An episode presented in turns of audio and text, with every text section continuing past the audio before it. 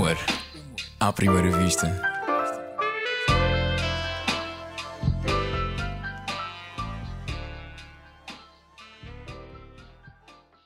Olá, bem-vindo ao 24 episódio do Humor à Primeira Vista, o podcast sobre o humor da ESC-CFM e do Expresso.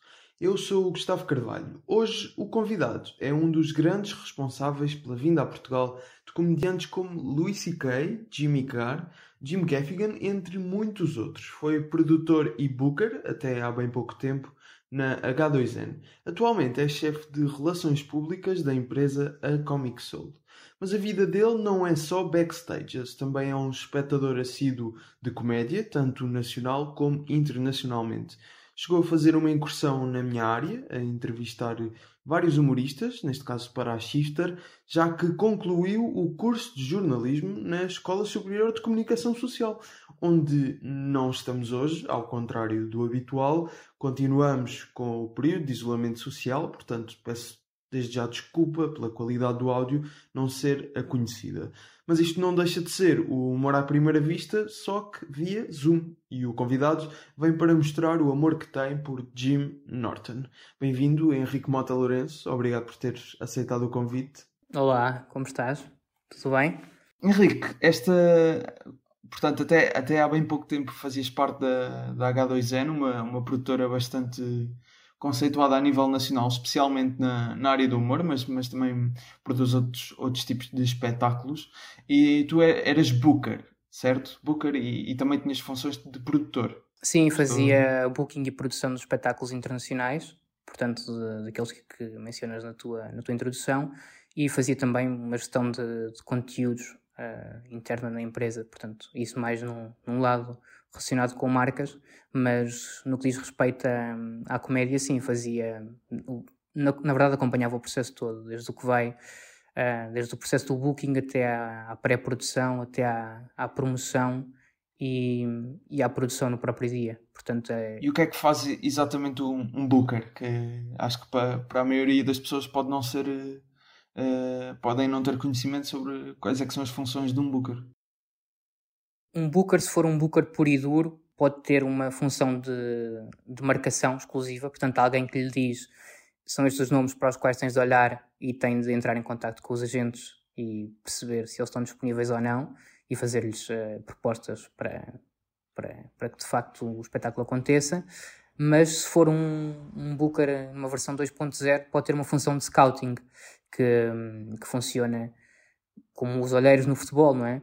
Nós eh, andamos à procura de talentos, talentos novos uh, e talentos também mais antigos e perceber o que é que funciona no mercado português. E, hum, e nesse caso acabei por fazer também algumas, algumas funções de scouting ao, ao escutar o mercado e perceber se certo e determinado humorista uh, funcionaria no nosso país. Ok, e, e, e que parâmetro, a, a que parâmetro é que dás atenção quando pensas este comediante faz sentido em Portugal, uh, até porque Portugal não é, não, não é um país que já esteja completamente, a indústria da comédia esteja completamente cimentada.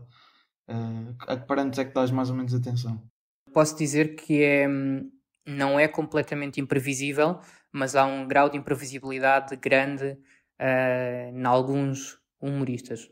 Portanto, aquilo que nós achamos que nós achávamos se calhar que um, que um Jim Gaffigan uh, teria uma dimensão maior do que, do que o Jimmy Carr, mas no scouting que fizemos e, na, e no booking que fizemos das salas, planeámos para salas mais pequenas, obviamente, porque sabíamos que, que apesar da, da grande relevância que o Jim Gaffigan tem, que tem cinco especiais de, de Netflix e que é provavelmente um dos maiores humoristas de stand-up da atualidade americanos, um, sabíamos que não ia ter a dimensão de venda de um, de um Jimmy Carr.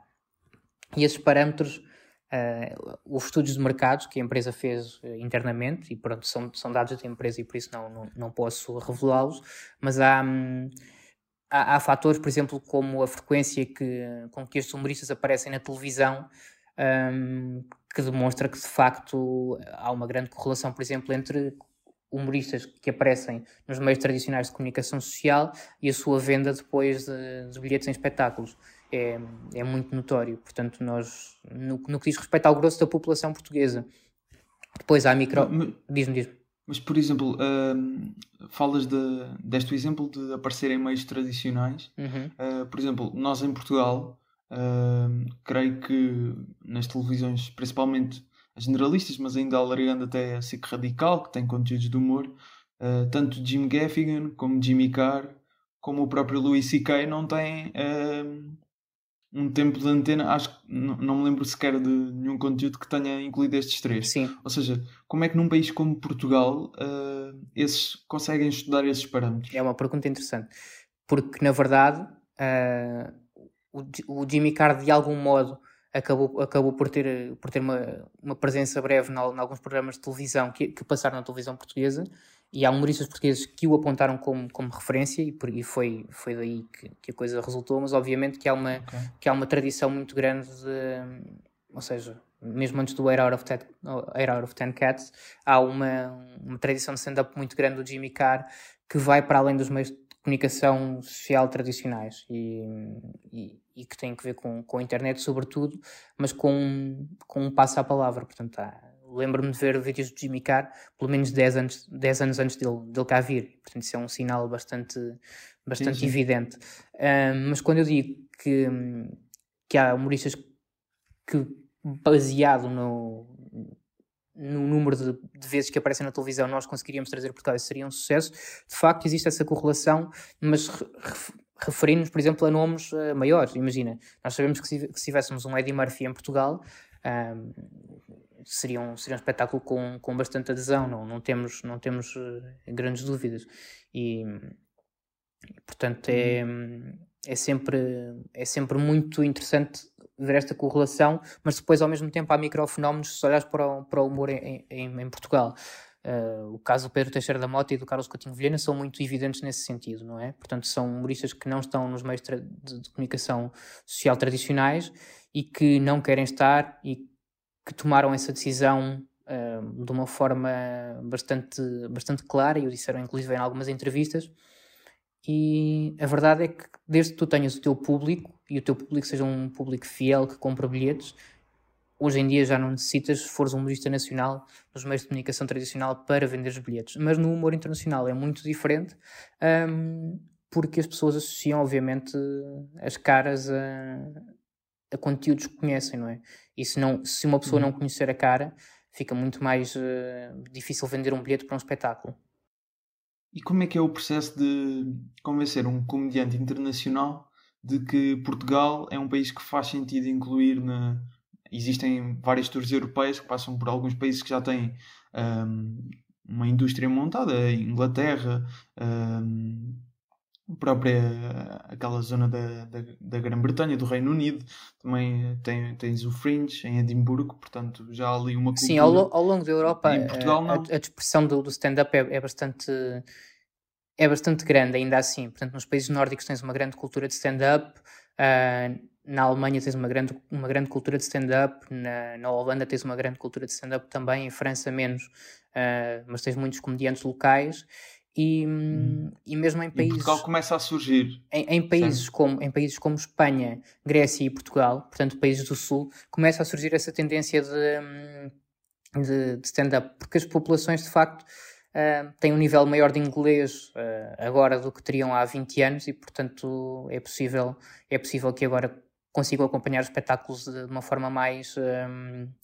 mais clara. E isso em Portugal é muito evidente, por exemplo, gostava de destacar isso, que é qualquer humorista que tenha cá vindo e, e atuado em Portugal destaca sempre um, a qualidade do público português enquanto receptor da mensagem. Uh, os timings das piadas funcionam muito bem e, portanto, desde o Jimmy Carr até ao, até ao Judah Friedlander, uh, percebemos que havia esta... percebemos que estamos tranquilos no público português. Uh, é um bom público. É, lembro-me de quando entrei na H2N, nós fazíamos, ainda havia pergunta de pá, será que as pessoas vão, será que vamos ter de pôr no bilhete em baixo que isto é, que isto é 100% em inglês?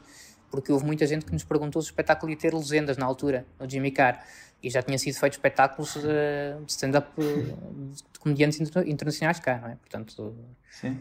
E... Eddie Izzard já tinha vindo cá. O Eddie Izzard, o próprio Daniel Sloss, portanto, pela... Daniel Sloss, ao live, sim. Portanto, já havia uma, o início de uma cultura de stand-up internacional. É um meio ainda por, por descobrir, portanto, eu diria que para Portugal estar mesmo no mapa, tem de ter mais 10 anos de stand-up uh, internacional com, com nomes recorrentes a vir, portanto, no mínimo 6 ou 7 comediantes internacionais a vir por ano para conseguir estar ao nível de, de países como, como a Grécia, por exemplo. A Grécia uh, anualmente está a receber cerca de 7 ou 8 comediantes internacionais com taxas de adesão até bastante interessantes. E, acho, e acredito que Portugal, dada uh, a frequência com que nós uh, vemos séries sem, sem tradução, sem, sem tradução simultânea, neste caso, mas com legendagem, acredito que nós, que nós possamos ser um público muito forte de stand-up desde que as pessoas conheçam os humoristas.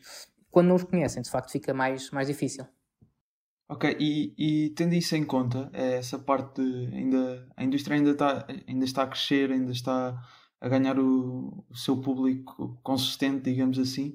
Um, quando abordavas, uh, por exemplo, um Louis C.K., uh, tentavas convencer o Luís C.K. a vir a Portugal trazer o espetáculo dele, neste caso testar material, foi o que ele veio fazer. Uh, o que é que, como é que era o processo de convencer uh, o humorista a achar que Portugal é um país que faz sentido incluir? Tem que ver sobretudo com, com duas coisas. Se a oferta for boa, não é? Portanto, não estamos aqui a brincar nunca, temos sempre, temos sempre a falar de dinheiro e, portanto, claro. há humoristas que querem vir a Portugal se tiverem uma boa oferta, e depois há humoristas que querem vir a Portugal só porque gostam de Portugal e que acham que é um, que é um país interessante. E tivemos, tivemos muitos casos assim. Tivemos, uh, Como por exemplo? O, o, Jim Gaffigan, por exemplo, é um, é um dos casos mais óbvios de, uh, de alguém que queria mesmo vir a Portugal. E, portanto, foi, foi para nós uh, mais fácil trazê-lo nesse, nesse sentido. Mas se tu tiveres uma boa oferta, claro que consegues ter praticamente qualquer comediante. Não há, não há nada que. Hum, há países que são estratégicos, obviamente. Não, não diria que numa tour europeia Portugal é o país mais estratégico neste momento, mas uh, enquadrado numa, numa lógica de fazer, por exemplo, os países do Sul todos, se fizer Espanha, Itália ou Grécia, que também têm circuitos de stand-up internacional, um, uhum. acho, que é bastante, acho que é bastante possível enquadrá-lo desde que haja uma, uma, oferta que corresponda àquilo que o, que o humorista quer. E, portanto, acaba por ser uma decisão muito mais pragmática do que propriamente hum, algo, hum, algo emocional. Apesar de alguns humoristas quererem vir bastante a Portugal, como te disse, mas uh, no final, como, não, como quem decide não são os artistas, são os agentes e o management, um, acaba por, por estar tudo nas mãos de, mais de empresários do que propriamente do, dos artistas, porque são eles que fazem o planeamento das digressões todas e percebem se os espetáculos são rentáveis ou não. Uh, é, um bocado, um, é um, não, é, não é um mito, porque há pessoas como, como Luís e Kay que quiseram vir a Portugal porque já conheciam Portugal de antemão e, e acharam que era um bom país para testar material. Um, mas depois há, acho que no final diria que, que 80% de, 80% se resume a negócio. Portanto, se tiveres uma boa oferta, acredito que, que consigas ter, ter um, uma base de humoristas a vir a Portugal muito regularmente. Há empresas como a Live Nation que fazem uma distribuição global de, de comédia, que, por exemplo, em Portugal não têm uma ligação direta uh, no humor e, portanto, fica muito difícil neste momento haver uh, mercados exclusivos, como é o caso do, Chris Rock ou do Kevin Hart. Um, que são nomes que normalmente são trazidos pela Live Nation, que depois em Portugal não, não, não entram. Uhum. Uh, e pegando no exemplo do, que tu deste do, do Jimmy Gaff, Jim Gaffigan, que mostrou interesse em vir a Portugal, disseste que existiam mais, mais nomes. Ou seja, uh, isso quer dizer que, para além daqueles comediantes que, que a H2N trouxe a Portugal, a H2N especificamente, um, Houve outros que chegaram a não vir por, por essas tais razões de Opa, planeamento. Há, há uma miríade de, de humoristas que não vieram, não é? Portanto, eh, nós se tivemos. Se tivemos se... Não, mas, ou seja, tinham contactos iniciados, de, alguma coisa que esteve próxima de acontecer e acabou por não acontecer? Houve várias coisas, sim, que tiveram próximas de acontecer. Não, não posso falar porque elas ainda estão em curso. Um, esse é o, é o. Neste momento há, há nomes internacionais uh, diria que de média dimensão, que estão, que estão em curso e que, e que hão certamente de vir, porque acho que não, o Booking não depende, não depende, infelizmente não, não depende exclusivamente de mim, e portanto acredito que, que, vão, que esse booking vai acontecer mais tarde, mais tarde no ano. Mas estamos a falar de pessoas que têm especiais na Netflix, pronto, que são, que são muito aclamadas das novas gerações e, portanto, são, de facto, há, há nomes aí na calha que são muito interessantes. Uh, e, e, pegando no, no exemplo do Luís C.K., que já falámos há pouco, o Luís C.K. quando veio fez, uh, já, não, já não tenho certeza quantas sessões, mas acho que foram fez, três dias. Foram seis sessões, portanto duas sessões por dia em três dias diferentes. Exatamente. Um, e foi no Maxim Comedy Club, uhum. que, é, uhum. que, é, um espaço ainda pequeno. Obviamente que o, que o Luís C.K. estava a testar material, mas aquela foi a primeira sala pensada para, para receber o Luís C.K. em Portugal. Ou seja, existiam outras opções de uma sala um bocadinho maior, talvez?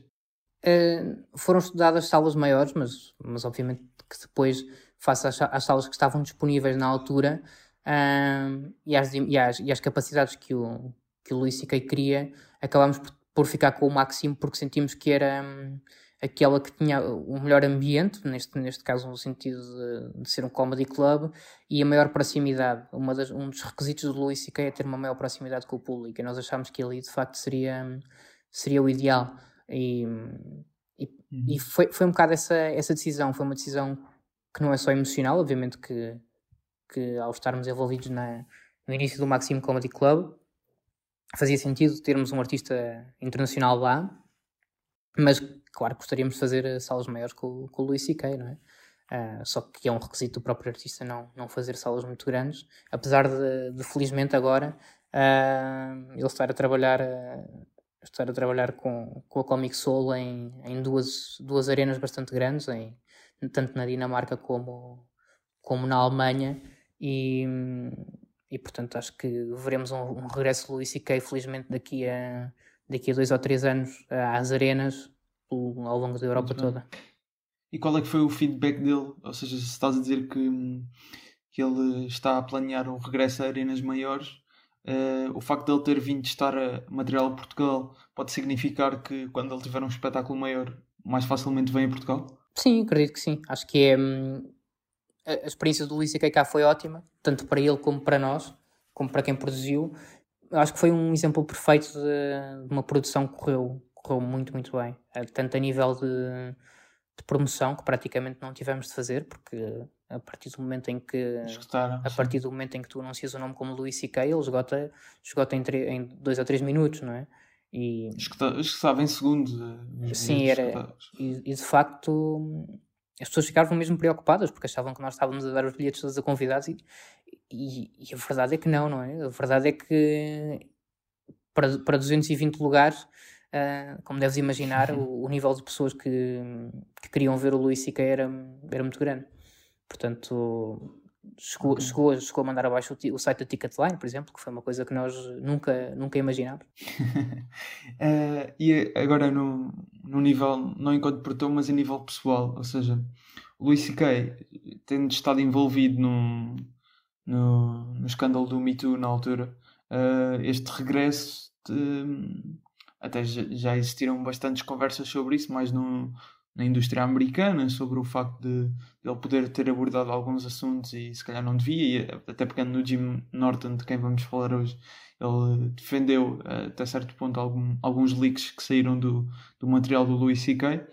Um, como é que sentiste o Louis C.K.? Achaste que ele um, está recomposto, uh, vai partir e vai, vai voltar assim aos grandes palcos, pelas indicações que deste sim, mas uh, cautelosamente, como é que como é que sentiste Luís C.K.? É um tema ultra fraturante e hum, aquilo que me apraz dizer sobre este assunto é para mim o Luís C.K. é um, um dos maiores humoristas de todos os tempos e acho que hum, ele próprio tem essa noção e nesse sentido ele sabendo isso sabe que também tem a capacidade de fazer arenas uh, quando quiser porque há público para isso. Continua a haver um público. E este público não é necessariamente um público uh, que é misógino, machista, etc. Uh, ah, nas pessoas que tivemos em Portugal, ficaria surpreendido com quantas pessoas é que são de, de partidos de esquerda, que são feministas, que são pessoas uh, que normalmente têm opiniões uhum. que vão completamente ao encontro daquilo que é, que é o Me Too. Um, e portanto parece-me que as pessoas vão conseguir ultrapassar uh, facilmente essa situação, apesar de, de ser um marco na, vi na vida dele que não, que não vai deixar de acontecer e, portanto, que não vai deixar de estar, de estar presente. Portanto, quando o Luís C.K. morrer, vai estar na, na página da Wikipédia dele esta questão. E vai ser uma coisa sobre a qual as pessoas o vão lembrar uh, sempre.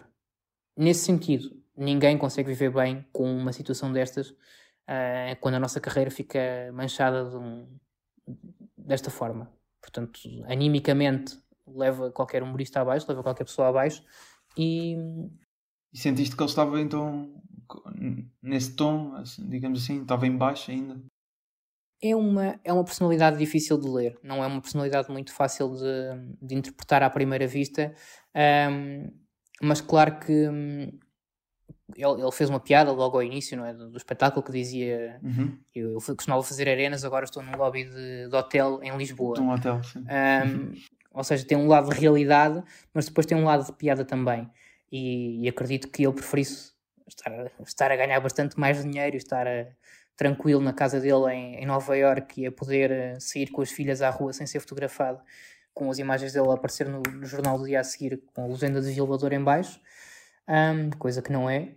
E portanto acredito que, que, neste momento ele esteja a recuperar a força anímica e acho que é importante que promotores, uh, como, aconteceu, uh, como aconteceu com o Comic Soul, o tenham desafiado para fazer arenas novamente. Tendo em conta o, ainda os nomes que, que a H2N trouxe, trouxe a Portugal, Jim Gaffigan, Jimmy Carr, uh, Judah Friedlander ainda... acho que ainda não tínhamos referido, uhum. e o Bill Bailey, que o espetáculo entretanto foi adiado, mas já, já daqui a bocado já falamos melhor sobre essa situação do, uhum. destes adiamentos. Um, eu queria ficar aqui no, no dia da Friedlander porque uh, penso que foi o único que não chegou a escutar, uh, escutar a sala daqueles que, um, que, estive a ver. Ou seja, há bocado já falaste um bocado da, da imprevisibilidade e, e, obviamente que aqui notou-se. Um, depois de, portanto, teres o trabalho enquanto Booker, um, escolhida a sala do Teatro Tivoli, que leva cerca de mil e uhum. poucas pessoas. Um, eh, chegando ao dia, não sendo o espetáculo escutado, mas ainda assim, o, o, pelo feedback do público ter sido um bom espetáculo, consideras que foi um espetáculo, uh, um resultado negativo ou positivo trazer o Judah Friedlander a Portugal? Acho que hum, qualquer esforço que nós tínhamos para trazer humoristas internacionais nos últimos anos é sempre um, uma mais-valia. E, portanto, obviamente que, que em termos de, de resultados de público esperava-se muito mais gente do que aquela que, que tínhamos na sala, mas há uma, há uma tradição de, da própria H2N de investir em, em nomes que, que nem sempre são os maiores, mas que são, que são muito, muito interessantes no mercado. E, portanto, uh, era, era imprevisível que, que um tapeface, por exemplo, escutasse um, um Tivoli, se calhar, mas o tapeface, de facto, uma, uma aposta bem feita pela H2M, muito antes de, muito antes de eu entrar, escutou o Tivoli, portanto era é um, um nome do humor físico muito, muito uhum. interessante e estas apostas merecem ser feitas, é o que eu acho. Portanto, se, acho que enquanto, enquanto promotor eh, há, há obviamente interesses em fazer bons negócios, mas depois há interesses em criar uma plataforma do humor internacional. E é como te disse há pouco, eu julgo que vai demorar cerca de 10 anos até que Portugal tenha um, uh, um mercado internacional de comédia relevante ao ponto de, de serem os próprios agentes uh, a chatearem-nos e a dizerem-nos: é pá, este tipo tem mesmo de vir a Portugal, porque aquilo que existe neste momento é sempre mais um. A taxa de esforço é sempre muito maior do lado do promotor, que tem de andar à uhum. procura dos nomes que querem ver, do que propriamente do lado dos agentes que por terem Portugal ainda pouco debaixo de, de mira, um, também não, não tem assim tanto interesse neste momento. O, uh, o que é, qual é que dirias que é assim um nome demasiado grande para Portugal neste momento? Em que sentido? Em que... Em que no sentido em que lá está esse esforço que, que tu dizes, por mais esforço que o promotor faça em tentar trazer o comediante cá, nesta altura ele ainda não vai não vai aceitar. Há alguns nomes.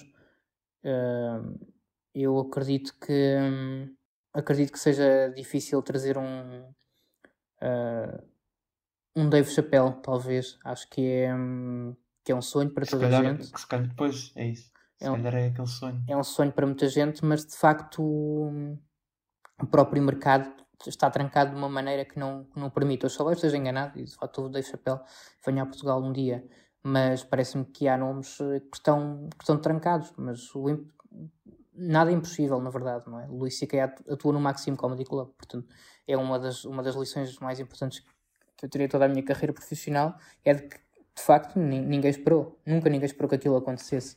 E, e, e é É, é o maior momento da comédia de stand-up em Portugal. para mim é porque tem uma, tem uma ligação em- emocional, não é? Um, o espetáculo que vai acontecer com o John Cleese, não, não, não posso deixar de, o, um, de falar nele, vai ter, vai ter Em caso, maio. caso aconteça, Caso Ah, aconteça em maio, sim. é uma, vai ter uma, uma ligação emocional mais geracional, talvez, ah, mas que é muito forte. é. E, parece-me que vai ser um dos momentos que, que não estando, não estando na mesma linha de comparação, vão, têm a mesma importância histórica. Portanto, estamos a falar de, de cinco coliseus esgotados e estamos a falar de, de espetáculos que esgotaram em segundos também. Portanto, a, a importância deles mediática é, é semelhante. Emocional vai ter que ver com, com a geração de cada um de nós, parece-me. Muito bem. Um comediante que ainda não veio a Portugal, mas quem sabe um dia também, o Jim Norton, foi o comediante que, que tu escolheste para, para falarmos aqui. Neste caso sei que é um do- dos teus favoritos, sendo que ah, existia um outro que estavas aqui na dúvida. Tu até fizeste um esforço para tentar não repetir, ah, que eu agradeço, e não repetiste. Ahm, porquê, porquê o Jim Norton? Qual é que é este fascínio? O Jim Norton tem uma coisa muito interessante, que é, é muitas vezes considerado como o, o rei do, do politicamente incorreto, mas hum, as visões dele são, são simplesmente hum, a verdade dele. Portanto, é um humorista que transparece exatamente aquilo que é enquanto pessoa. Eu tive a felicidade de já, já ter estado com o Jim Norton e por isso, e por isso mesmo é que eu, é que eu eh, digo Ok. que ele é, que Quando ele, é que que ele é exatamente assim. Estive há dois anos com ele em Nova York e Foste, foste ver eh, especificamente para ver stand-up? fu- fui a Nova York e, e- e acabou por aparecer o E- Jim Norton no Comedy Cellar, como aparece muitas vezes, eh, como aparece ok. muitas vezes lá para testar material. E, hum, e depois no final da noite acabei por estar um, um pouco com ele no, no café em cima, no Olive, e, hum, e de facto é uma pessoa que não, que não te engana. Portanto, aquilo que, que aparece, a personalidade dele, apesar de ser meio histriónica em certos momentos, é, é a realidade dele. Portanto, ele é um, é um ex-agarrado, é um tipo que, que aos 16 anos eh, já tinha sido expulso de toda e qualquer instituição. ah, toda, toda e qualquer instituição já estava viciada em drogas e em álcool e portanto hum, é, a história dele é, é esta e o que hum, o que eu gosto aqui é que haja um, um lado um lado da, in- da intelectualização da javardice muito grande hum, que é que é uma linguagem que me é muito querida no, no humor e portanto obviamente que obviamente que há, que há outros humoristas que eu, que eu escolheria de uma forma muito mais muito mais prática mas hum, nem que seja para, para destacar também um nome que muita gente não, não conhece ainda um, e que acredito, por exemplo, fazendo esse exercício hipotético, acho que um Jim Norton em Portugal eh, é completamente imprevisível. É, é um daqueles negócios que ninguém sabe como é que, como é que correria, porque de facto, mesmo, mesmo tendo dois especiais na HBO, um especial na Netflix, mais de 20 anos de carreira, é um nome que não tem uma, uma ressonância assim tão grande no nosso país. Sim, também acho que sim. Era, ia ser complicado. Ahm, e, e vamos à, à primeira rúbrica. Quem me dera ter sido eu.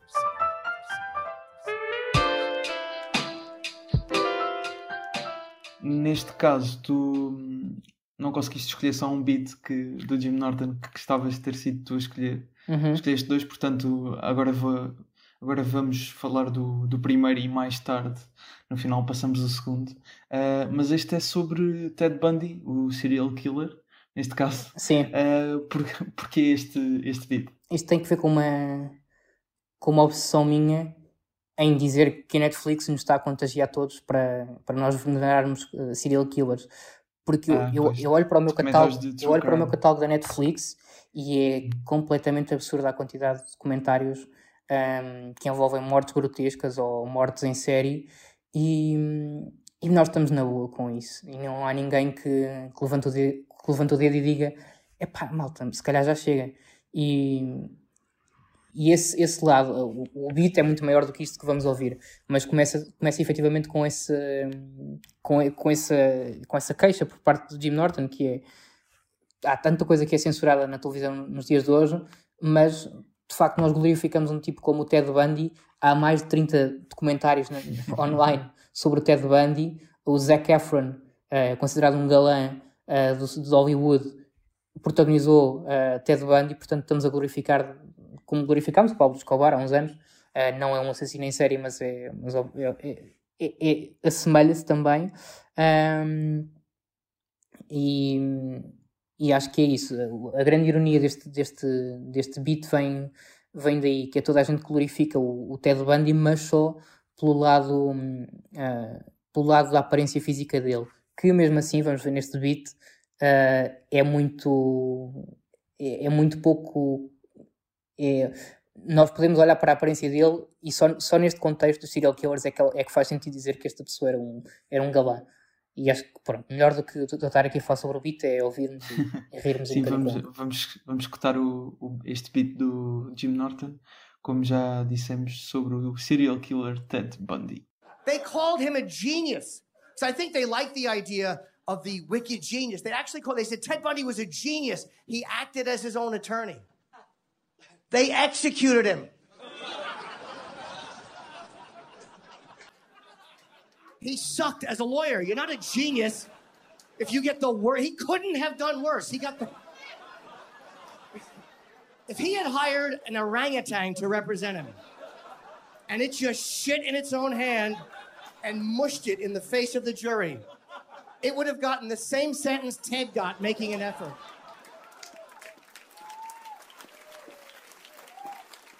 And collectively, can we agree? Stop harping on his appearance. He was an average looking guy, but they can't stop talking about, oh my God, he was charming. Ted Bundy was so handsome. No, he wasn't. He was handsome in that pool of people.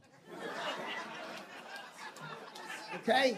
In the group of men who have murdered and raped 40 or more women. Ted's a catch. Ted's a nine. But how about some kind, understanding words for the rest of us, huh? How about a little leeway for other average men? I realize I'm only a five, but I never hit a girl with a hammer before I fucked her. Depois deste beat de, sobre Ted Bundy, uh, ainda sobre Jim Norton, faltou aqui dizer uma, uma coisinha há bocado, que ele faz um programa de rádio já ele trabalha em rádio já há bastantes anos. Sim. Neste caso faz um, um programa de, de, rádio com o Sam Roberts. Sim, Sam Roberts. Sim. Sam, Sam Roberts, desculpa. Roberts. Um, Sim. Que é, na, é, é, um programa de rádio, penso que é de manhã, em que recebem bastantes, bastantes Sim, convidados. Um... Tem sempre conversas. Há um, lado, há um lado nele de grande radialista, mas também de um tipo completamente imprevisível. E no, e no ar. Um, Sim.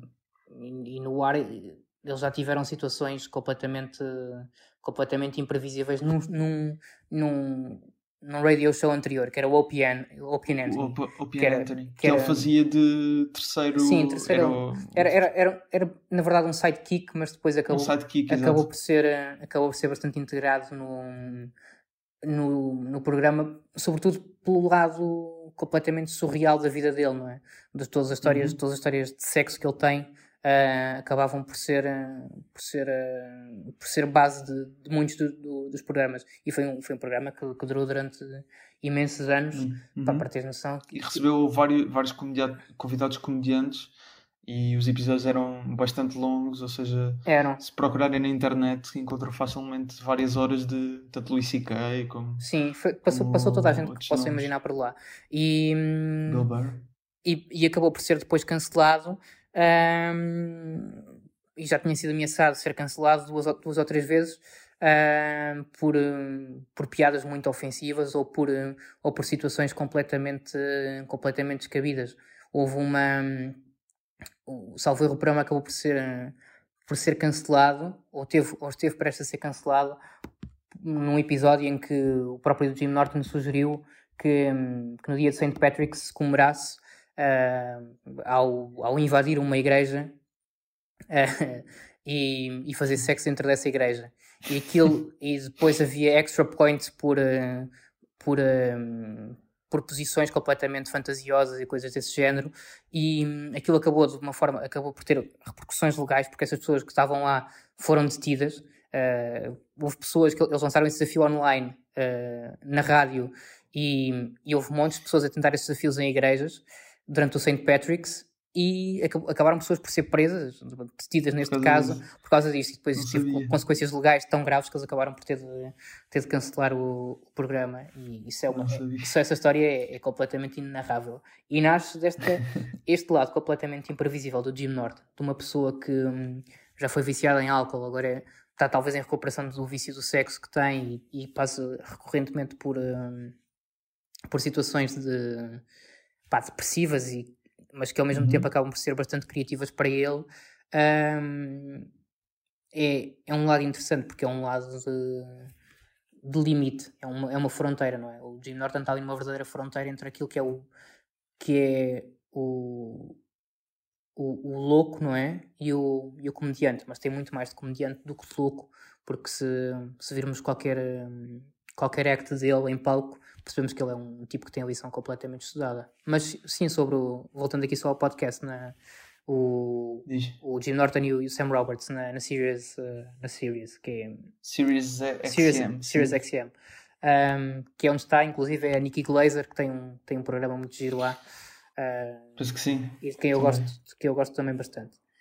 Um, este podcast teve praticamente toda a gente, tipo, desde o Triple H até quem tu possas, quem tu possas imaginar, e é de facto o Jim Norton parece ter uma capacidade de, de contagiar pessoas interessantes, mesmo com aquela com aquele lado loony, não é? Quase de tolinho que, que tem. Lembro-me que o que o último especial dele de Netflix, aliás o primeiro, o Mouthfuls of Shame, começa com, uhum. com o Robert De Niro a bater-lhe no rabo e portanto há esse lado de completamente sim, sim, de uma imprevisibilidade total uh, que é muito interessante nele e, e, é uma das coisas que mais me fascina, claro. E ele tem mais, mais solos disponíveis, mas não estão é na, na Netflix pelo, pelo que eu estive aqui a, a confirmar. Está numa plataforma, numa plataforma chamada Epics. É Epics, exatamente. Portanto, na Netflix, uh, aqui em Portugal, conseguimos ter acesso a um solo dele. Sim. Um, de resto, encontram vários no, no YouTube, vários vídeos. Sim, mesmo na HBO há dois, portanto, há um, há um espetáculo que foi gravado há. Na HBO há dois? Ok, não sabia. Uh, foi gravado uma coisa que se chama One Night Stand, que era um programa com vários comediantes e, okay. e que é uma compilação Sim. de 25 minutos de, de beats do. de beats, não, uma compilação de de vários humoristas com, com beats de 25 minutos de cada um deles. E o Jim Norton era uma dessas pessoas e depois há um... À, semelhança de, daquilo que há na Netflix também com... Há o Degenerates. Inclusive, quando estive em Nova York, vi-o a testar esse, esse, um dos beats e, e, e, já, era, já era divertido na altura e ele acabou por apurá-lo muito mais. Há uma curiosidade sobre o Jim Norton e que se estenda a um comediante do qual ele era muito amigo, que se chama Patrice O'Neill, e que era também um dos comediantes assim mais, faleceu, mais controversos de, uh, do panorama americano e do stand-up uh, da cena de Nova York, um, que é a estratégia deles essencialmente é eles testam sempre material durante um ano antes de, antes de levarem as coisas a palco, mas eles não chegam ao palco com um beat construído. Uh, resulta muito da interação que têm com o público e deles, deles abrirem o cérebro quando, quando estão em palco. Portanto, levam uma premissa, portanto, têm uma base, têm um, um, um tópico e durante 5 minutos começam a aprofundar esse beat com o público e a perceber como é que o público reage e, e a, e a construí-lo em palco. Um, são tipos... Pelo que eu percebi, o, o Bill Burr também faz algo desse género. Não conheço muito bem o processo dele, confesso. Mas. Uh, acho que nós já falámos aqui no episódio com o Dário Guerreiro sobre o Bill Burr e, e acho que referimos isso. Aliás, eu acho que começa a ser um bocado uma tendência até em Portugal, por aquilo que ouço, pelo menos o Salvador Martinha, uh, algumas vezes dizer que um, gosta mais de ir a palco e ver uh, o que é que surge com se calhar com um tópico e, e não um beat totalmente escrito. Sim, acho que é uma, que é uma visão completamente completamente pensada para solos, porque percebes logo o grau de eficácia, ponto 1 um do tema, e depois do beat e das várias abordagens que podes ter, e inclusive é da participação do público, porque lá há uma cultura de heckling e de participação muito maior do que existe em, em, em Portugal ou, ou na Europa, e portanto isso é, hum, é, é, é muito mais fácil testares a água, não é? Um, a partir do momento em que a partir do momento em que tens um público que é colaborante e, e os clubes de comédia e, e eles fazem 300 ou 400 datas antes de, antes de lançarem um solo uh, com esse material um, os clubes de comédia são, são a melhor plataforma para o fazer. Ainda continuando a nossa conversa e daqui a pouco já, já voltamos um bocadinho a Jim Norton, lá está com, com o outro beat. Uh, voltando aqui à, à parte enquanto produtor e booker e pessoa que passa muito tempo em backstages. Um, neste momento estamos a viver uma pandemia, infelizmente, como, como nunca vimos. Qual é que é o impacto que, que este surto do, do novo coronavírus pode ter no crescimento do stand-up? Tendo em conta que nestes últimos dois anos houve um, um claro boom em Portugal e vários, e vários espetáculos neste momento foram, foram adiados. Aliás, não, não há assim também tanta gente a viver confortavelmente do, do stand-up em Portugal. Portanto, qual é que é o impacto que isto, que isto vai ter no, neste meio? Vai afetar muito a indústria como afetou hum, toda e qualquer indústria do entretenimento, não é? Hum, não há grande escapatória possível. As salas de espetáculo, como nós sabemos, vão estar fechadas, acredito eu, até, até junho. E a vontade de as pessoas se juntarem com um estranho ao lado não é propriamente a maior e nem vai ser a maior nos, nos tempos que vêm. É meio surreal imaginarmos uma sala em que toda a gente está de máscara e de luvas, não é? E as pessoas não, não se querem não se querem submeter a isso. E, portanto, imagino que o impacto, mesmo em espetáculos que sejam pensados para junho e continuem anunciados, porque os promotores não, não podem correr o risco de, de os adiar. Acredito que esses espetáculos venham a ter provavelmente algumas quebras uh, a nível de venda de bilhetes.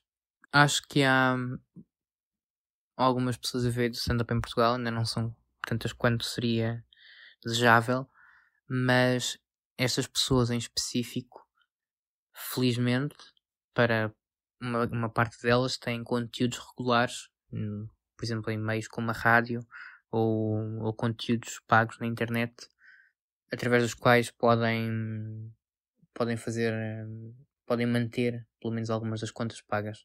Obviamente que nunca será um rendimento semelhante àquele que vem no stand-up comedy, um, mas, mas felizmente alguns desses nomes um, terão a possibilidade de, de manter um rendimento mínimo para, para sustentar. Agora, os nomes. Há, há nomes no stand-up, obviamente, que eu não vou personalizar, porque acho que não, não, não faz muito sentido estar a falar sobre, sobre as pessoas, mas vou generalizá-lo porque existe um, existe um circuito, por exemplo, no Norte, que, que depende quase única e exclusivamente de, de atuações ao vivo para, para, para conseguir viver. E, e essas pessoas, sim, se não tiverem um bom, um bom pocket money, não é? uh, para, estes, uh, para estes meses. Bom, não. Honestamente, preocupa-me. É uma, é uma questão um bocadinho maior do que o próprio stand-up e do que, do que a própria indústria.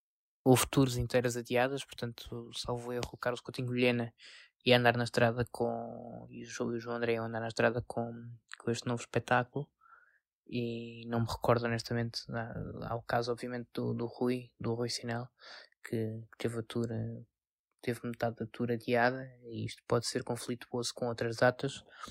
E para qualquer promotor ou produtor isto é, é caótico, não é? Desequilibrar as contas todas de um ano. Se olharmos para um nível de, de negócio e de, e de gestão de empresa, obviamente que faturar um projeto no, no final do ano é a mesma coisa que faturá-lo no início, não é? Só haver faturação no final do ano, não é a coisa mais fantástica para qualquer empresa e é o que vai acontecer em, em todo o setor. Portanto, não, não estamos a falar de não estamos a falar de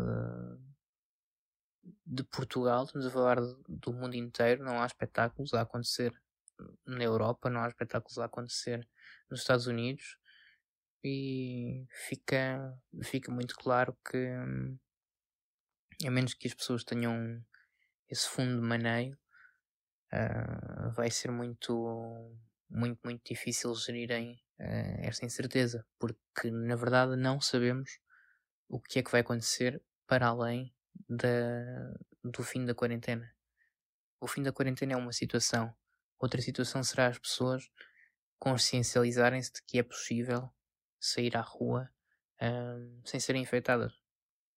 É uma, é uma visão tão assustadora quanto, quanto isto. Se, se tu saís à rua, estás exposto. Um, não é neste contexto que, se, que vive stand-up comedy. Não é, de todo. Não, não consegues estar a rir-te num espetáculo com, com o joelho da pessoa ao teu lado a tocar-te e tu a pensar: caramba, já foi. Há exemplos muito muito resilientes uh, nas redes sociais e acredito que, que conseguíssemos dar a volta a produzir algum conteúdo pago, mas não vai ser, não é a mesma experiência, obviamente. Os formatos ao vivo têm uma grande adesão porque, obviamente, conseguem um, ter um lado emocional maior e mais de proximidade. O online acho que vai despertar. Felizmente há, felizmente há uma boa notícia no meio disto tudo, que é, o, uh, que é a monetização de algum conteúdo que, que poderá vir, mas hum, não vejo, não vejo tempos brilhantes, hum, mas não será o fim do mundo. E em termos de espetáculos, creio que 95% dos espetáculos do ano que vem vão ter este, vão ter este tema como base claro que não vale a pena. Não, não vale a pena nós termos um vírus que. uma pandemia que assola o mundo inteiro só para termos conteúdo.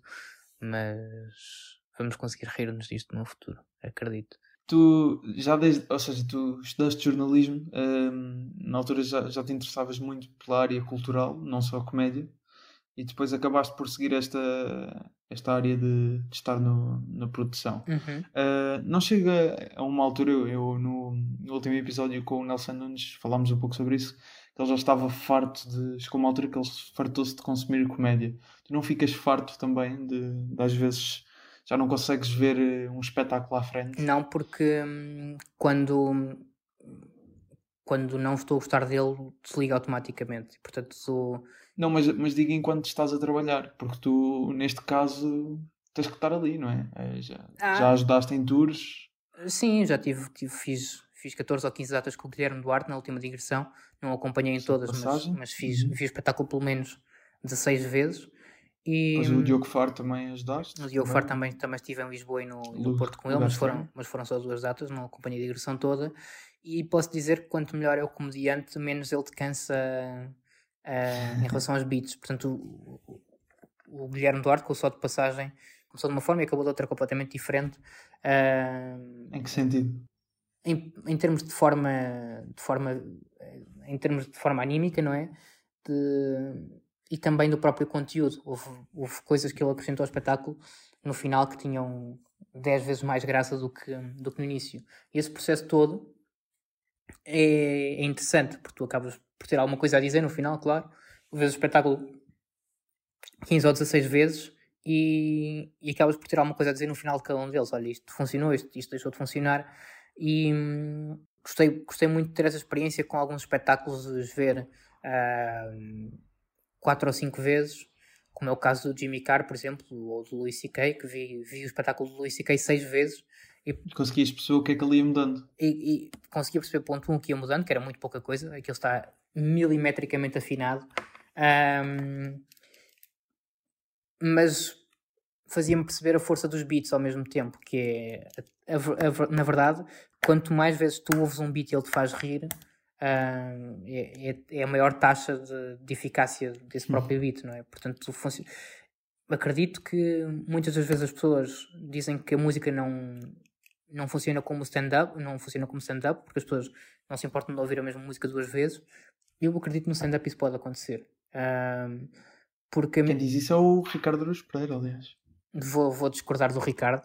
Um, porque já, já, vi, já vi o mesmo beat interpretado cinco ou seis vezes diferente, de forma diferente cinco ou seis vezes, e portanto acaba por ter. Uh, acaba por me rir na mesma, acaba por ter uma, uma reação física, para, para falar na, no, no Ricardo também, a comoção física que existe, um, acaba, por, um, acaba por se revelar também. E, e nesse sentido acredito que não tem, obviamente, eu posso ouvir uma música 15 vezes e ela não me vai cansar. Se ouvir um beat 15 vezes, provavelmente ele vai-me começar a cansar mais. Mas se o beat for efetivamente bom, uh, acredito que me possa rir dele em vários contextos. E isso é o que, um, isso é o que, que me maravilha no stand-up. É nós mudarmos a sala ou mudarmos o público e as piadas deixarem de funcionar, não é?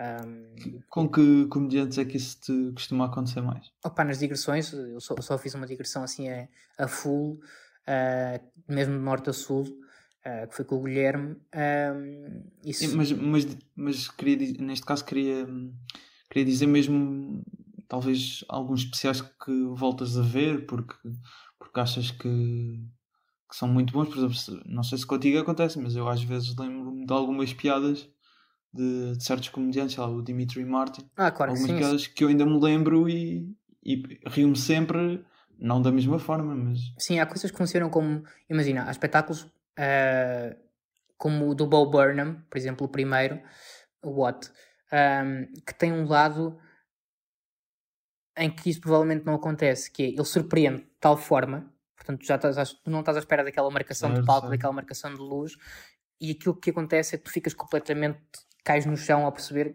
que aquilo acabou de acontecer à tua frente. Ao veres uma segunda vez, provavelmente o grau de surpresa que tens, e isso aconteceu precisamente a ver o, o Bo Burnham, já é muito uhum. menor e portanto tu começas a desvalorizar o trabalho dele, apesar de ser um grande trabalho uh, e de ser um dos trabalhos mais interessantes de, uh, de comédia dos últimos anos. O Daniel Sloss, num, num, num direto, dizia uh, que tinha uma. Sim, sim, já sei que. Aliás, nós no... agora temos uma rubrica no, no Instagram, chama-se Análise de Rotina, uhum. e o primeiro, o primeiro espetáculo que analisámos foi do X. E inclui lá uma parte em que o Daniel Sloss diz que a razão em que ele, que para ele não ser o melhor comediante é isso, é isso. da idade dele é o Bob Burnham. Uh, desculpa, entretanto roubei-te. Não, não, não, ainda bem que agarraste deixa, acho que é mesmo só... isso. E acaba por ser, por ser verdade. Não sei se são os melhores, mas são pelo menos dois mais criativos. O Daniel Sloss é uma, um tipo completamente. É, tem, tem este lado imprevisível que o Jim Norton também tem, e isso é o que é o que eu gosto nele. Portanto, no outro dia eu liguei um direto dele no, no Instagram. Ele, estava, ele, tinha, ele bebeu 3 desde as 11 da manhã até da, desde as 11 da manhã até uma da tarde ele bebeu três gin tónicos e um quarantini, portanto um martini de quarentena. E aquilo é um lado como nós em Portugal não temos essas figuras assim mais, mais míticas, tirando o João Quadros, um, mas que mas de facto são, são muito interessantes e são polarizadoras. Eu gosto muito deste lado polarizador uh, das pessoas e na verdade sinto que nós amamos muito mais uma pessoa quanto mais, um comediante aliás, um, quanto mais uh, algumas pessoas o odeiam, conseguimos defendê-lo com mais, uh, com mais unhas e dentes. Uh, se tivermos mais pessoas do outro lado da barricada a dizer, é pá, não, não, isto é completamente inaceitável. E eu sei que o Jim Norton é um, é um mesmo com alguns comediantes que já passaram pelo programa, uh, não é um nome que seja unânime entre todos. Uh, mas, uhum. mas, mas para mim tem uma, tem uma grande tem uma grande, tem uma grande validade enquanto comediante e, e sobretudo acho que nos últimos anos, e era uma coisa que eu queria destacar sobre ele, um, acabou por, por ter um, um boost uh, gigante graças ao Netflix, mas também por estar a abordar temas diferentes uh, da sexualidade. Portanto, ele, os primeiros 20 anos da carreira dele foram a falar sobre sexo e sobre sexo com transexuais e sexo em todas as circunstâncias possíveis e imaginárias. Um, eu acho que este lado dele, em abordar questões como os terraplanistas, uh, o Ted Bundy ou outros temas, o tornam um comediante muito mais rico. E acredito que estejamos a ver uma transformação dele e ele esteja num pico de forma, felizmente, há muito desejado por, por quem o segue. Falavas de. por causa deste boom da Netflix. Uhum. Um, e o, aqui há, um, há, uns episódios atrás uh, falei com o Gilmário Vemba, que é um comediante angolano que agora está, está a entrar no mercado português uh, através da, da meio termo. Uhum. E, e houve uma altura em que, quando ele foi entrevistado, ele, ele disse que achava mesmo que daqui, dali a uns meses, entretanto já, já passaram esses meses, iam, íamos ver mais solos de comediantes portugueses na Netflix. E o único solo uh, português da Netflix é o do Salvador Martinho. Acho que neste momento até já não está, pelo menos. Uh, não sei bem, não, não, sei bem. Não é possível encontrá-lo. E não sei se na altura estavas na, na H2N, porque esse solo até foi com. Foi, foi produzido, produzido pela, H2N, pela H2N, inclusive. E depois a venda acabou por ser feita pela H2N, sim, mas é um, eram contextos completamente distintos. Um... Mas a, a, minha pergunta era, era isso: se, se, tens alguma noção, de, estando no meio, de, do quão próximo estamos nós de, de ter mais solos portugueses na Netflix? Eu acabo por ser sempre aquela, aquela coisa que toda a gente. Há muita gente que está a trabalhar para a Netflix e eu nunca vi nada a acontecer. Esse é o. É, aquilo que se ouve dizer no mercado nem sempre corresponde à, à realidade das coisas. E o sal e o, o Sal e o e o, e o Sol do Salvador mais uma série... acabaram por estar não, não, não me lembro, acho que havia de conteúdo qualquer mas havia, acho que o Sal e o Sol do Salvador foram dos conteúdos que, que, foram, que foram negociados na altura. Um, acho que é uma altura completamente diferente. Hoje, hoje em dia estamos a há uma há uma Netflix ibérica, salvo erro, que é com sede em Espanha, que tem interesse em comprar conteúdos portugueses, mas acredito que nada, se, que nada se tenha desenvolvido até agora. Se estamos mais perto, eu acredito que quanto mais uh, a Netflix não partilha as suas estatísticas, e isso é uma, é uma dificuldade que temos em perceber se estamos perto ou, ou longe. Depende tudo do número de assinantes e acredito que muito mais facilmente continuemos a ter solos de comediantes uh, brasileiros como temos do Whindersson Nunes ou como temos de, de outros, uh, porque a plataforma de pessoas que vê espetáculos em brasileiro se estende também a Portugal, enquanto que se, que se tu puseres um espetáculo em português, para quem fala português do Brasil não, não vai...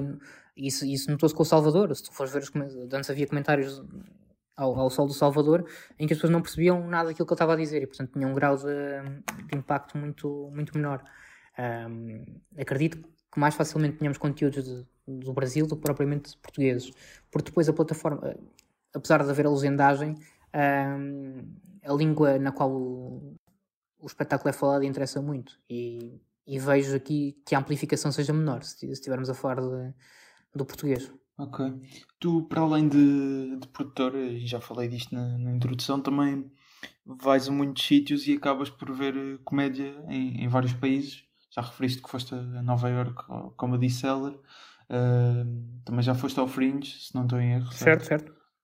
Um, que, que, comediantes é que te fascinaram mais ver ao vivo? Nós antes até tínhamos aqui uma, uma rúbrica em que hum, eu pegava na, na lista do, dos comediantes internacionais que o convidado já tinha visto ao vivo. Uhum. Uh, consegues dizer alguns, uh, porque acredito que sejam muitos. Sei que Dave Chappelle foi foi recentemente e já Sim. lá vamos, mas, mas para além do chapéu. Ah, se quiseres guardar isso para mais tarde, então ia começar pelo Dave Chapéu, precisamente porque foi assim dos, dos mais marcantes. Mas uh, há experiências de stand-up que são, que são muito dispares e há, há um tipo que eu adoro que, que se chama Frankie Boyle e que é uma personagem que está desaparecido do stand-up há, há algum tempo, mas que eu fui ver o ano passado e que, e que provavelmente vou voltar a ver este ano, que ele está a fazer uns testes no Leicester Square e é alguém que, que vale sempre a pena ver porque é um comediante que, que mais uma vez te tira completamente do tapete, não estás, completa, não estás à espera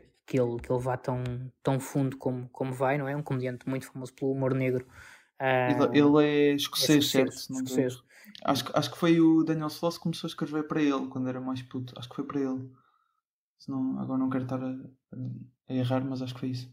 Não, por acaso não, não conheço essa ligação mas, mas é interessante e explicava algumas coisas, uh, sobretudo algum alcoolismo. confirmar. Mas, mas continua, disseste Frankie Boyle? Sim, o, o Frankie Boyle foi assim um dos, um dos que eu gostei mais de ver, mas por exemplo, é completamente é muito difícil vê-lo ao vivo para quem não para quem não é um native speaker de, de inglês porque a pronúncia dele é completamente carregada e mesmo para, uhum. para mim, considero ter um nível uh, bom de, de, inglês, uh, foi, foi muito difícil concentrar-me na, ali em algumas partes do, do beat. Mas há, eu acho que o Jim Norton se destaca das pessoas que vi ao vivo, acho que foram das mais, uh, das mais interessantes. E havia um, um host do, do, Comedy, do Comedy Cellar que, que entretanto morreu, há, morreu no ano passado, que se chamava William Stevenson e que era foi considerado por muitos um dos melhores hosts de, de clubes de comédia, porque lá está, quando tens um circuito de clubes de comédia há, um, há, há, há quase um protocolo, não é? Uh, seres um host não é a mesma coisa que, que ires fazer 15 minutos. Enquanto cá essa função uh, vai variando e é praticamente igual, um host cá tem capacidade, um host lá tem capacidades completamente distintas do, do resto. Portanto, vemos cá muitos hosts a não terem capacidade de fazer crowd work e lá é absolutamente necessário que essa pessoa vá mais uma vez testar a água e perceber como é que está para os outros comediantes, perceberem se não está a escaldar nem muito fria para eles. E assim, acho que hum, há pessoas completamente marcantes uh, para ver ao vivo. Há nomes mais pequenos que eu vi que são, que são lendas do stand-up, mas não no circuito de Nova York. Falo, por exemplo, do Rick Crom ou do Rich Voss. São, o Rich Voss é assim, um, um tipo muito, muito javor também, mas que hum, há, há uma escola de humoristas de Nova York, apesar de não terem nascido todos em Nova York, mas que hum, na qual se nota muito essas ligações. Estou a falar, havia um grupo que era composto informalmente pelo Louis C.K., pela Sarah Silverman, pelo Jim Norton, uh, pelo Hannibal Buress, uh, etc. E que são, uhum. Pelo, inclusive pelo Big J. Okerson, não sei se conheces, mas... Uh, sim, sim. Mas que são... Pá, que são nomes que depois houve nomes que começaram a, a ficar muito maiores, não é? Portanto, como o Luís C.K. e a Sarah Silverman, e o Hannibal Buress depois começou a crescer também um bocadinho, mas, uh, mas essa escola é uma escola que me agrada muito, e portanto conseguir ver alguns nomes, gostava imenso ver a Sarah Silverman ao vivo, nunca consegui ver, e, e acho que quero, quero muito ver se consigo em breve, porque ele não está, não está a testar material, nem está a fazer nada neste momento. Mas Tens noção de quantos, quantos comediantes é que já viste ao vivo internacionais? Não, nacionais, aliás. Não faço ideia. Não faço a mesma ideia. Ou seja, porque não consigo. No Fringe tu vês 20 humoristas, não é? E há. Pois também é verdade. Há uma miúda muito gira agora, muito gira em termos de conteúdo, não estou a fazer aqui nenhum juízo moral, uh, que se chama Lisa Triger e, e, que é de facto completamente inovadora. Uh, e há também uma artista que tem um misto de stand-up com, com cabaré que se chama Catherine Cohen, que está a ser um grande sucesso no, com na América, com, com cabaré, que é, é fantástica, okay. Catherine Cohen. E há depois, um, para mim mudou completamente a, a visão do, do slow-paced na comédia, porque tens várias rotinas de, de comédia que são muito fast-paced, como o Jim Norton, que está constantemente sempre a insistir e é um tipo completamente frenético, e depois tens, como o Dave Chappelle, tipos completamente slow-paced e com, com um ritmo muito interessante, certo. ainda lento. E este tipo chama-se Reginald D. Hunter, é uma lenda do stand-up eh, britânico.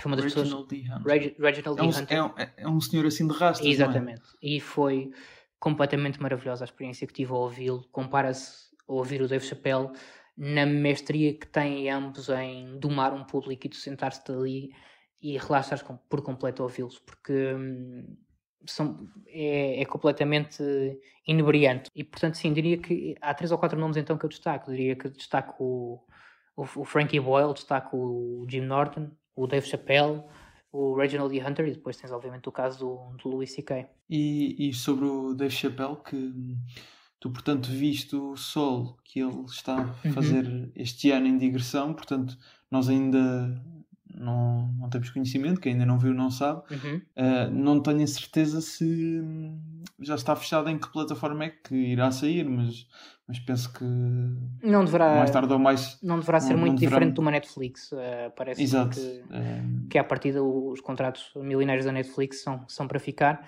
Um, é, materi mas, é material semelhante àquilo que vimos no último solo, mas obviamente com, nos, com abordagens diferentes. Stones, ok. Portanto, é mas a, a, tua, a tua apreciação, tendo em conta que viste, não sei se viste os outros solos dele ao vivo, mas eh, tendo em conta o que viste na. Não, vi os solos que estão disponíveis na internet, ao vivo nunca o tinha visto, foi a primeira vez. Nunca, e, nunca tinhas visto? Pois. E é, é, para mim, neste momento, é a pessoa que melhor faz stand-up ao vivo, dado que já vi uh, algumas das melhores a fazer, uh, mas é para mim andaria entre o C.K. e o, e o Dave Chappelle. É controverso dizer não falar no Ricky Gervais, mas não, há uma certa há uma certa característica na, na, na postura dele um, que não me que não me permite identificar a 100% como me identifico com, com o Dave Chappelle ou com, ou com o Louis C.K.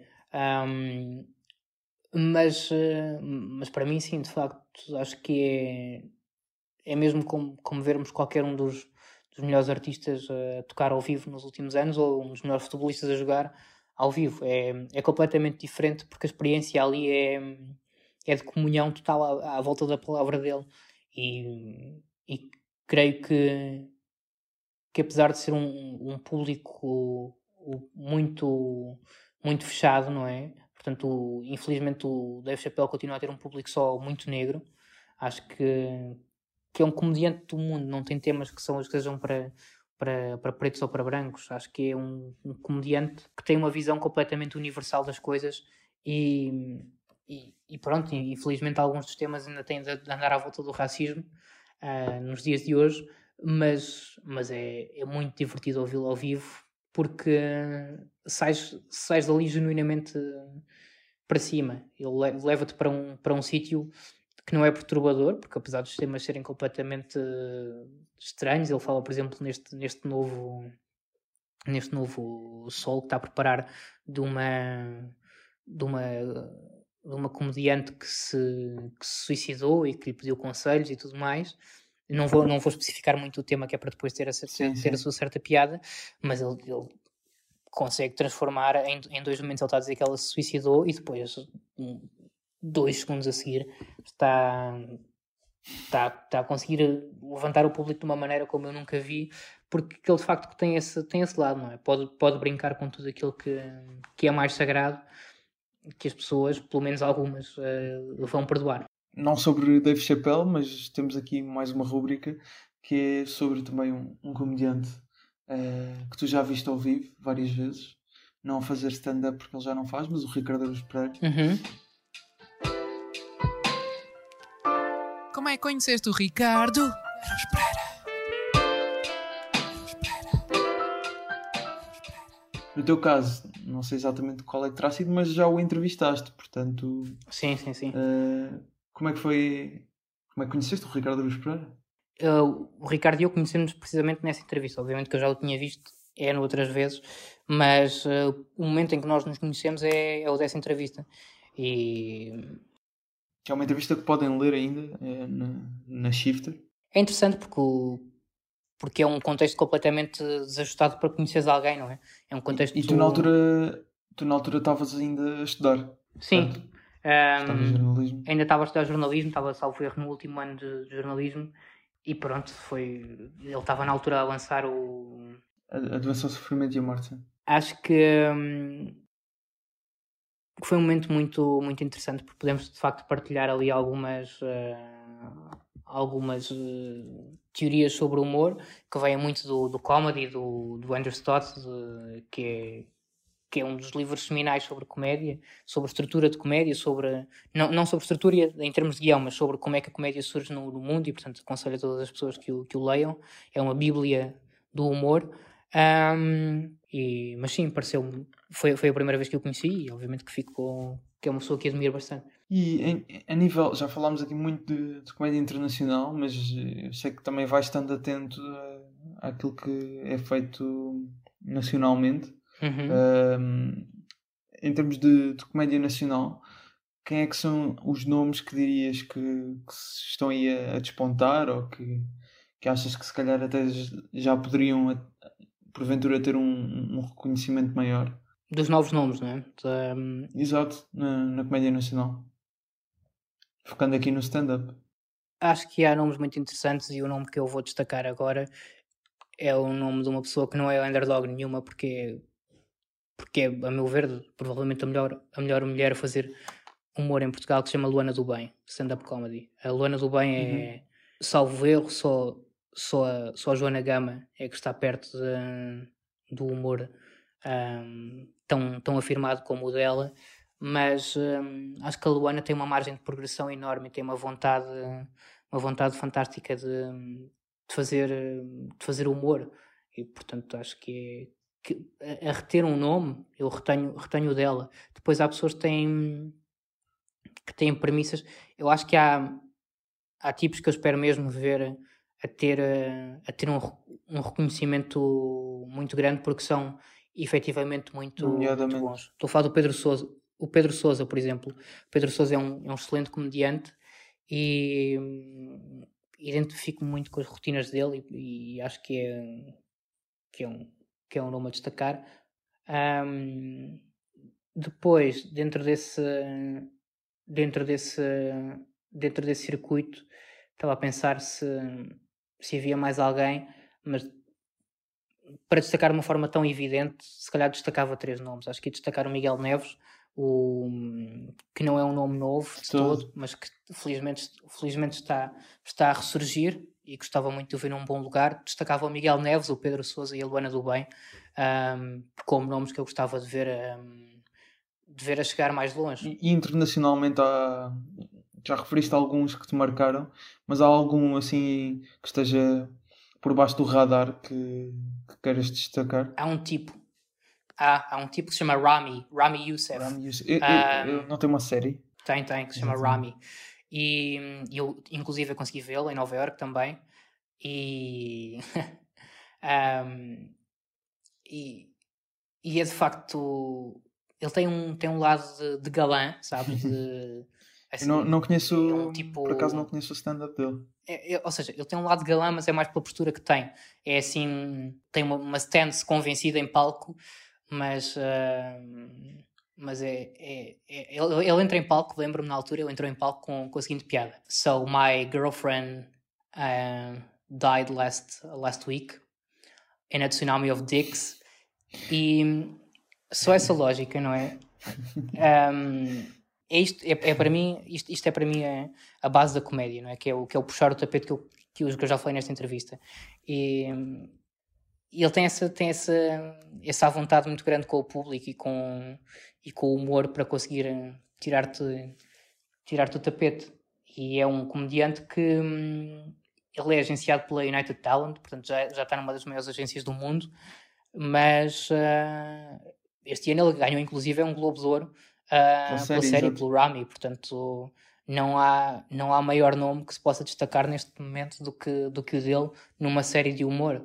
Uh, acho que para mim, em termos de stand-up, estamos a falar no Rami Youssef e estamos a falar, obviamente, na, na, na Nikki Glazer. São dois nomes que para mim estão a, estão a, a, estão a despontar e que me parecem que, que vão ser nomes muito grandes no, em anos futuros. Espero não estar enganado, porque gosto muito dos uhum. dois e acho que hum, eles têm uma, uma gestão muito boa da, do público deles. E vamos passar aqui para uma, uma parte de recomendações que temos feito neste, neste último episódio e vamos continuar durante este período de quarentena. Uh, hoje trazemos algumas recomendações, neste caso de séries, uh, de comédia, obviamente, e alguns solos que um, facilmente encontram uh, no YouTube ou, ou outras plataformas também bastante acessíveis, neste caso em língua portuguesa. Henrique, queres começar pelas séries ou pelos solos? Eu falava num, num solo. Um, Força. Uma pessoa de que eu, uma pessoa de que eu gosto bastante enquanto humorista e enquanto pessoa, que é o Daniel Duncan, uh, humorista brasileiro. É considerado assim o Woody Allen do Brasil, pela postura nervosinha que tem em palco, mas também pelo, pelo humor de, muito inteligente e muito, e muito requintado. Daniel Duncan é um dos maiores humoristas de língua portuguesa, não tenho, não tenho grandes dúvidas. Um, e, e, qual é que é o espetáculo dele? Chama-se Eu Não Sou Feliz em Festas que é um, um belo nome para, especial para o descrever. não, sei se, não sei se está a valer nós descrevermos, uh, escolhermos espetáculos que estejam a decorrer ou, ou que uma pessoa ainda possa ir Sim, ver. Sim, vale, vale. Neste momento está tá aí tudo parado, não é? Sim, acho que assim que possam Sim, vão, vão, ver o, vão ver o espetáculo do Rui do, do início. Um, acho que é, que é uma das tarefas mais interessantes que, que houve em stand-up nos últimos anos e que, hum, acho que têm de ver. Acho que, independentemente de gostarem do, do Cinel ou de, ou de, ou de, ou de qualquer que seja a vossa visão sobre o trabalho dele, acho que devem ver porque é o momento no stand-up como, como houve poucos. E portanto, acho que não sei se tivesse a oportunidade de, Não de assistir ou não, ainda não. mas, hum, mas acredito que é, que é marcante, não só pelo formato, mas também pela qualidade com que é entregue, obviamente. E, e sim, diria que está, hum, que está muito, muito à frente. Mas acho que hum, vou destacar um, um espetáculo que ainda não saiu, mas que é o Só de Passagem, do Guilherme Duarte, que há de sair em breve. Não sei ainda em que plataforma, mas, mas sei, que está, sei que está apalavrado. Hum, E, e, ne- neste caso o primeiro, Daniel, Daniel Du... Ai, agora estou Daniel Duncan, sim. inglês, porque o Duncan dá para isso. Um, está disponível no YouTube, uh, na íntegra. no YouTube, exatamente. Eu não sou feliz em festas. Podem, podem encontrar. Ah, show completo. Show completo. É isso. Um, e depois destacava, eu ia falar, era, era isso, portanto, em termos de sol, se calhar destacava estes três, um para irem ver agora e outros dois para, para poderem ver Ok. na, na internet no, eh, no futuro. O do Guilherme e agora no, o do Daniel, do Daniel Duncan. Eu penso também, Um, mas depois, eh, desculpa interromper, que hum, eh, ainda nessa lógica do Sol de Passagem, que vai ser lançado em breve, ah, penso que o Sol do Uhum. Daniel Carapé, do Tragédia, também estará para ser lançado em breve pela, pelas histórias que o Daniel, neste caso, meteu nas redes sociais. Eh, penso que estava em processo de edição, portanto, se calhar aí brevemente. acho que é um, é um bom conteúdo para verem na quarentena. Tive a felicidade eu de ver o sol. Gostei E muito. acho que, acho que o Daniel é um, é um dos nomes a, é, um dos, é um dos nomes que já tem público e portanto não o destaquei, não o destaquei há pouco como destaquei o, o Pedro Sousa porque acho que, hum, que felizmente já tem uma, uma base de seguidores suficiente para, para ser o público dele, pelo menos em Lisboa e no Porto, nas, nas grandes cidades. Uhum. Ah, mas obviamente que depois im- importa é ter uma, uma dimensão nacional. Mas sim, acho que é um comediante muito válido, com Boa. premissas muito interessantes. Mais algum Sol Hum, a destacar? é, acho, acho que de solos deixava, Eu deixava por aqui. aproveitava para acrescentar aqui alguns que, que também aproveito para recomendar. Que hum, neste caso são três que eu ainda não tive a oportunidade de ver eh, completos, mas, mas são três que foram lançados há pouco tempo e, e estão disponíveis. E acho que três comediantes portugueses, neste caso o Como Todos Fazem do Rui Cruz, eh, o Fora do Contexto do Hugo Souza e As Marias do António Raminhos, que entretanto gerou aí alguma polémica nas redes sociais, mas, mas aproveitem para ver o, o espetáculo completo. E já agora, o, por falar noutra coisa do, do Guilherme Duarte, que foi o primeiro espetáculo dele, que ainda está disponível no YouTube. Eh, se ainda não o viram, aproveita antes de, antes de verem o só de passagem. Sim, mas como não foi, como não foi produzido por mim, não tem tanto interesse. Mas sim. Hum, E agora, séries, séries de comédia. Ehm, vamos falar numa coisa que se chama Fogo Posto. Fogo Posto. Eh, e quero fazer aqui um. Quero dar aqui uma nota para uma pessoa que muitas das, vezes, muitas das vezes é esquecida pela sua vertente humorística e que se chama José de Pina. Eh, Muito bem. O Zé de Pina é provavelmente um dos melhores argumentistas de comédia que existem em Portugal e hoje nós vemos-lo como uma personalidade ligada mais ao futebol, Uhum. mas hum, acho que aquilo que o Nuno Markle tem do lado de geek e de, de, de referências eh, de um referencial muito grande de, de ficção científica e tudo mais, o, o Zé tem no tem, no, tem na política e tem no, no cinema de autor. Isso é muito interessante ver como é que ele depois pega nisso para fazer ah, uma série de culto, como é o caso do, do Fogo Posto, que tem presenças inenarráveis do Salvador Martinha, ah, do Alexandre Romão, do Rui Sinel de Cordes e do Zé Beirão, ah, que eram a trupe dos Alcoólicos. Anónimos, ah, e do próprio Filipe Almeida Fonseca, que também tenho de destacar. Ah, e queria deixar aqui essa nota, sobretudo aqui a nota do. De que a série está disponível, dos- sabes? A série deve haver alguns, Alguns alguns, episódios no, No YouTube. No YouTube, no canal do Dr. Pina, que é, o, que é a conta do, do Pina. Aí é uma série que é escrita por ele, mas pronto, com obviamente contributos cómicos do, dos Alcoómicos Anónimos. Ahm, é uma série de, de culto, portanto não, não teve o impacto que, que deveria ter, mas foi, mas foi muito interessante na, na altura ver aquele programa e, e poder, pá, poder testemunhar o, o acting, por exemplo, do, do Salvador Martinha hum. é uma das características que muita gente não conhece, apesar de ele fazer humor físico claro. em palco, mas um, o Salvador é um tipo muito completo e portanto é um mais do que um mais do que um comediante, ele é um artista realmente, uh, apesar de eu ter dito há, há, pouco que a arte é comédia também, que desculpa, que a comédia é arte também, mas um, mas acredito que ele tem essa vertente maior, não é? Não é só um, não é só um, um, um performer, tem mesmo ali um lado uh, muito interessante enquanto artista. Muito bem, uma série portuguesa e mais. Uh, quero destacar o Master of None. Master of None é. Aziz Ansari? Do Aziz Ansari é. Acho que, que é, está ali num limbo entre, entre cinema de autor em alguns momentos, não é? E e super reflexivo. e depois tem momentos de comédia completamente fascinantes. E há um, há um comediante muito bom, que eu também já tive a felicidade de ver ao vivo, que se chama Dan Soder, que tem um, um solo muito bom chamado Son of Gary, Son of a Gary, aliás, na HBO, e que eu destaco toda a gente a ver.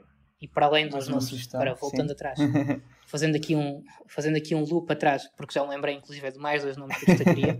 Portanto, há, há, há, dois nomes que eu destacaria da nova geração para fazer crescer muito, uh, muito mais, que era o Dan Soder, o Rami, que já tinha falado, e, e depois havia aqui outro que acabei de me esquecer neste momento. Mas pronto, o Dan Soder, ah, e desculpem, o Sam Morrell, que tem um solo também na, no YouTube. Um solo que ele acabou de lançar no YouTube e que é absolutamente fantástico, é dos melhores momentos de stand-up que eu me lembro de ver no, no YouTube nos últimos anos. Ele que é muito amigo do é John Mackey, que foi a Portugal com, com Luís Exatamente, que é uma personagem e Tony muito, Woods, muito sui generis. também muito bom, em Luís C.K. Exatamente. Uh, Tony Woods, muito esse bom. mestre da comédia também, que, inf que influenciou Dave Chappelle. Uh, que no próprio, quando, quando foi receber o Mark Twain Award, não sei se. Vi, vi, vi, vi. Se, se Vários vídeos. Se viste, mas, mas uma, das, uma das pessoas a quem o Dave Chappelle começa por agradecer é precisamente ao, ao Tony Woods, porque. Que não é muito conhecido. Aquela coisa que ele. Não é muito não conhecido, é muito mas é absolutamente respeitado no, no meio do stand-up. Aquela coisa que ele faz de bater no microfone a meio das piadas eh, para quebrar o ritmo. Ah, é verdade, é verdade. E, pois é. Não tinha, não tinha é feito a ligação. Ele próprio admite isso, em várias entrevistas que é uma imitação clara do Tony Woods. Ele queria ser o Tony Woods quando era mais, mais jovem. Isso é muito, muito interessante. E é, é tal e qual como, como o Jim Norton queria ser o, o Andrew Dice Clay. Não sei se sim, esse humorista, mas Foi, é, o, o Jim Norton é. começou a fazer. Uh, uh, entrou numa série. A da carreira dele. Se não estou em erro. Exato. E, e, e, começou a fazer as primeiras partes do Andrew Dice Clay porque, porque subitamente o tipo que ia abrir para ele adoeceu e, e, o, e depois o Andrew Dice Clay ensinou-lhe a ser agressivo em palco e, e, parece que funcionou bem porque, porque de facto é um, é um dos comediantes mais, uh, mais ferozes e, e com mais desejo de subir a palco que eu, que eu conheço. Mas sim, era, estas três pessoas voltavam a destacá-las. Um, Entretanto, estávamos nas séries para não, para não perdermos aqui Exatamente. Há séries uh, intemporais como o Seinfeld, o Office, acho que são, que são séries uhum super, super importantes para qualquer pessoa que goste de comédia. Um, nos dias de hoje destacava uma série que se chama Breeders, que acho que está muito bem escrita. E, está disponível aonde? Está disponível na HBO. Okay. E é escrita a série, sim, pelo, ah, pelo, pelo Simon Blackwell, que é, que é um grande autor também de, de comédia. Uh, escreveu coisas como o Back e o Into the Loop, que são, que são, que são muito interessantes também. Mas, mas sim, de facto, destacava esta nova série, apesar de haver sempre conteúdos uh, uh, muito interessantes uh, e intemporais como o Office ou o Seinfeld. Ficam as sugestões do, do Henrique e eu aproveito para acrescentar aqui algumas também a, séries, que uma série intemporal do Louis, já falámos muito aqui do Louis Sica, que de alguma forma pode ser interessante tentar fazer o exercício de ver isto depois da, do que aconteceu pode haver algumas pessoas com alguma dificuldade, mas, mas acho que é um exercício interessante. Um, Dave é uma nova série uh, da FX, neste caso é sobre um, o Lil Dicky, que é um rapper assim com músicas também humorísticas, mas uh, ainda assim um rapper. Uh, e vai no episódio 5, portanto é fácil de se porem a par do que, do que está a acontecer. Atlanta também é uma série do, do Donald Glover, uh, também conhecido como Charles Gambino. Ele que, para além de músico, lá está, e guionista, também chegou a fazer stand-up, portanto a série tem muita piada. Agora está parada, mas vai, vão existir mais temporadas. Podem aproveitar para se meter a par do que já aconteceu até agora na história. E também, para terminar com duas sugestões portuguesas, Ego é a série de Roda Bota Fora já aqui falámos do Pedro Sousa, que faz parte, e do Daniel Carapete. Um, e a série está disponível no, na Fox Comedy, neste caso no canal do YouTube da Fox Comedy. E aproveito também porque daqui a uns dias sai. Porque daqui a uns dias sai Sou Menino para Ir, temporada 3, a série de Salvador Martinha, que penso que vai passar também na televisão, no canal Fox Comedy, para além de, do canal do YouTube, como, como já era costume. Henrique, estamos mesmo a terminar. Terminamos com, com um beat de Jim Norton, como, como habitual. Neste caso é o tal outro beat uh, que gostavas de ter sido tu a escrever. E portanto peço aqui uma pequena justificação. Este é sobre póquer. Uh, é sobre póquer. é um bocadinho mais longo que o, que o anterior. Nós só, nós só vamos conseguir passar um cheiro, não, não conseguimos passar tudo. Ok. Mas... Espero que seja o cheiro certo. Mas, um, mas, um, mas sim, para, para justificar este, este tema, não tem muito que ver com uma, com uma ligação que eu tenho ao póquer, mas um, vem da perspectiva completamente. Eu acho que isto nos abre o cérebro do Jim Norton, que é quando ele não gosta de uma coisa. Um, a maneira como ele consegue distribuí-la é muito, é, de uma forma cómica, obviamente, é muito, muito interessante. E a punchline final, que é a parte que eu sugiro que passe, uh, é de facto, é de facto completamente dilacerante. E acho que é assim que eu, encerrando aqui o podcast, acho que é, que é isso que quero destacar. Acho que as, as personalidades fortes e, e muitas vezes antagónicas acabam por ter um, uma mística que vai muito além do, do que é uh, a ideia de serem um, um mito, não é? Não, não, são mitos, são, são pessoas que existem mesmo e que, apesar de terem completamente comportamentos que não são uh, os mais comuns em sociedade, acabam por ser um acabam por ser uh, de facto pessoas completamente fora de série. E o, e o Jim Norton é uma delas. E por isso queria destacar aqui mais uma vez uh, este humorista.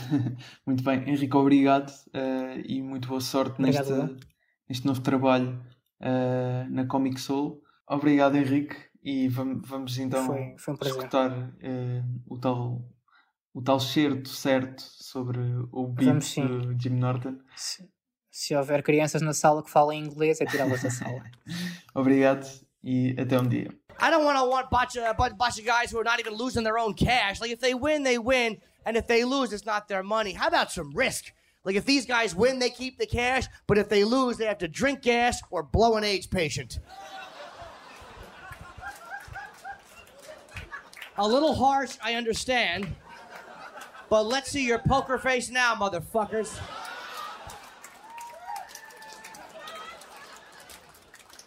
Well, by the looks of things, if he doesn't pull a five or a seven, he's going to be losing weight rapidly. A sonoplastia do humor à primeira vista é de Ruben de Freitas e Luís Batista, o design de Tiago Felipe e Nuno Amaral, a voz dos jingles e genérico é de Tiago Felipe e Rui Mirama. Já sabe, de 15 em 15 dias há um novo episódio, pode ouvir na Esques FM ou em todas as plataformas de podcast, basta procurar Expresso Traço Humor à Primeira Vista. Pode ainda ler parte da entrevista no site do Expresso. Acompanhe as novidades também no Facebook e no Instagram em Humor à Primeira Vista. O meu nome é Gustavo Carvalho, obrigado por ouvir o Humor à Primeira Vista. Até um dia.